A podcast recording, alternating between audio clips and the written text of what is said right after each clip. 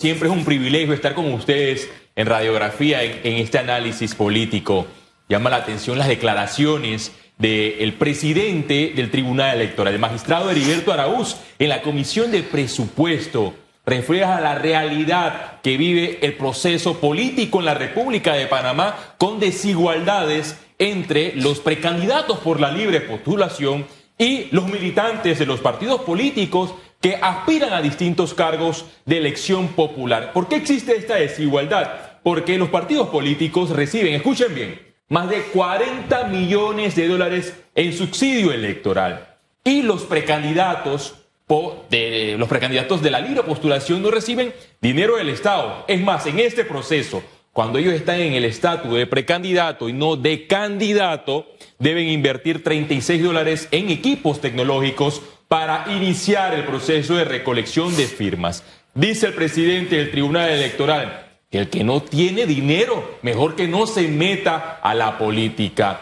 Aquí el fondo es que nosotros como ciudadanos no debemos votar por el que tiene más dinero, por el rico es más en una democracia. El rico, el ciudadano que tiene más ingresos, no es el que tiene el poder para llegar a los distintos cargos de elección popular. Aquí también los pobres, tienen ese derecho en esta democracia que se llama República de Panamá. Y nosotros como electores, votar por sus propuestas. Es más, si un candidato por la libre postulación o un candidato de partidos políticos nos ofrece su propuesta, es interesante.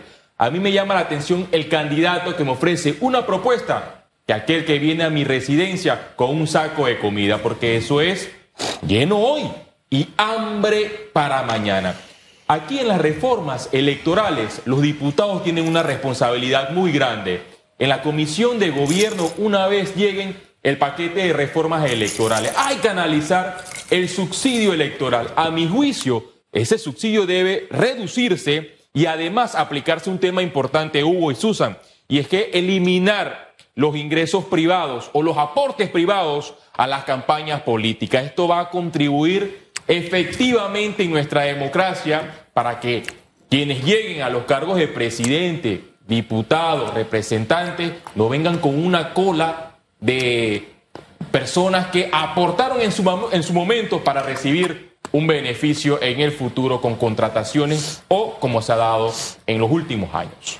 Por eso es que en el tema del financiamiento público y el privado tenemos que seguir debatiendo como país.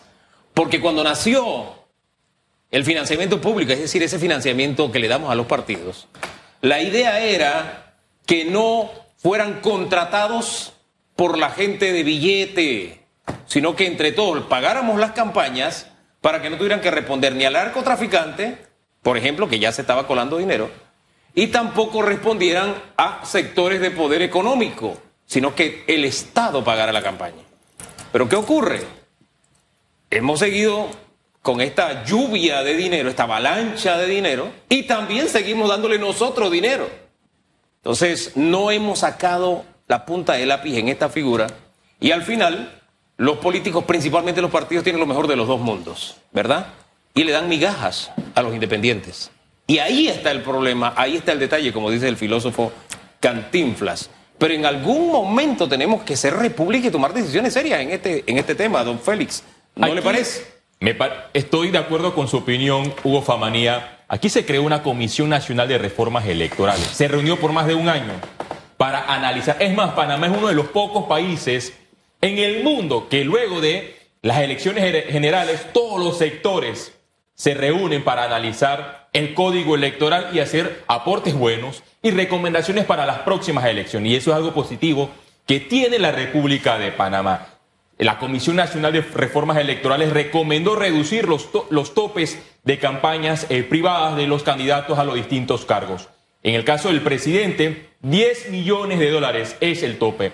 Y esta comisión recomendó 7 millones de dólares en vista a que en los últimos años los distintos candidatos han reducido esos topes de campaña en algunos casos. Pero cuando llegó esta propuesta a la comisión de gobierno, ¿qué dijo? Y recuerdo porque estuve en ese momento dando cobertura en esta comisión, el diputado Benicio Robinson del PRD, el presidente del PRD, dijo, mira, nosotros no podemos hacer estas modificaciones porque aquí nadie, ningún presidente, escuche bien, ningún presidente se gasta 7 millones en una campaña presidencial. Y ahí yo le repregunté, oiga, señor diputado, no sé si usted se ha enterado que el señor Nito Cortizo gastó 7 millones de dólares en fondos eh, privados.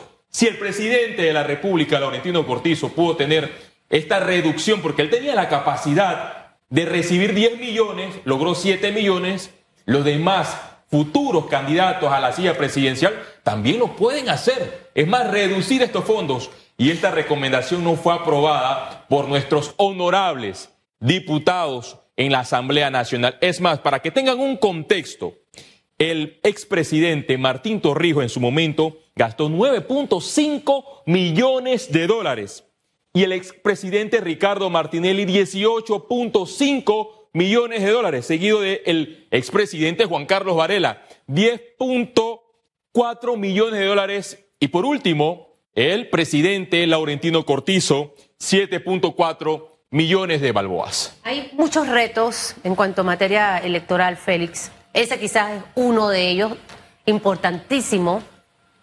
Pero hemos hablado mucho en esta mesa de, y se lo decía yo al señor Rubén Elías, y se lo he dicho a otros comisionados, cómo logramos captar la atención, cómo involucramos a la ciudadanía desde el inicio de esas discusiones de reformas al código electoral.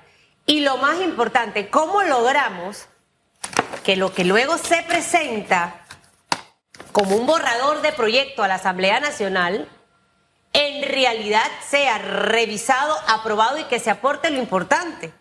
¿Qué es lo que hemos visto con el pasar de los años? Pierden tiempo allí, creo que son casi hasta un, dos años, ¿no? Eh, más de un año. más de un año en estas reuniones. Y sumándole una comisión, una, mesa técnica en el Tribunal Electoral. Imagínate, o sea, vamos a, vamos a poner todo que casi raspando los dos años, para que luego eso llegue a la Asamblea y ellos hagan lo que se les da exactamente la gana. Aquí los partidos políticos han fracasado en estas reuniones. ¿Por qué lo menciono? Porque los partidos tienen representantes en esta mesa de la Comisión de las Reformas Electorales para que esos representantes le lleven las recomendaciones a la cúpula de los partidos políticos. Pero ¿qué dicen los diputados de las distintas bancadas? Mira, yo desconozco lo que aprobó esa comisión de reformas electorales. Yo estuve ausente, entonces yo necesito hacer cambio. Pero ¿De papel ahí o qué? eso es lo que pareciera, pero lo que sí cumplen ese rol importante son los ciudadanos, son los representantes de la sociedad civil que participan y tratan ellos con su fondo, porque no reciben dinero, de transmitirle a los demás ciudadanos qué es lo que se está debatiendo año tras año. También en esa mesa está la sociedad civil, no lo olvidemos. Entonces también ellos juegan un papel fundamental.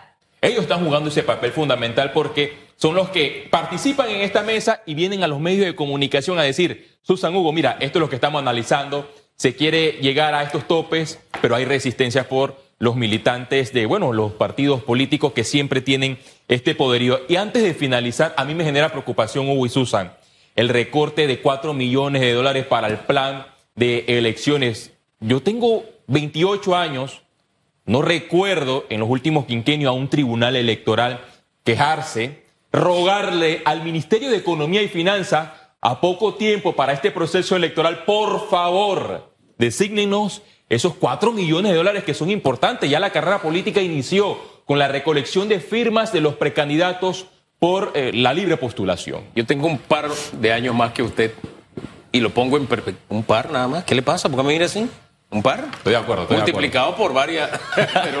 Avance. Oiga, primera vez en la era democrática que caemos en esta práctica. Y eso es lo delicado. Lenguaje de señas. Me está haciendo énfasis que tengo 28 años. No sé si escuchó. no, no escuché. Yo vi el lenguaje de señas. Mejor nos vamos. Gracias, don No, no, no, no, no, no, no, vamos Antes nada. de finalizar, le regalo. Eh, Hay 28 eh, años de diferencia ah, entre usted y él. Y sacó la Así que no es un par de años. Yo tengo 15 años y un par de meses más. Hugo.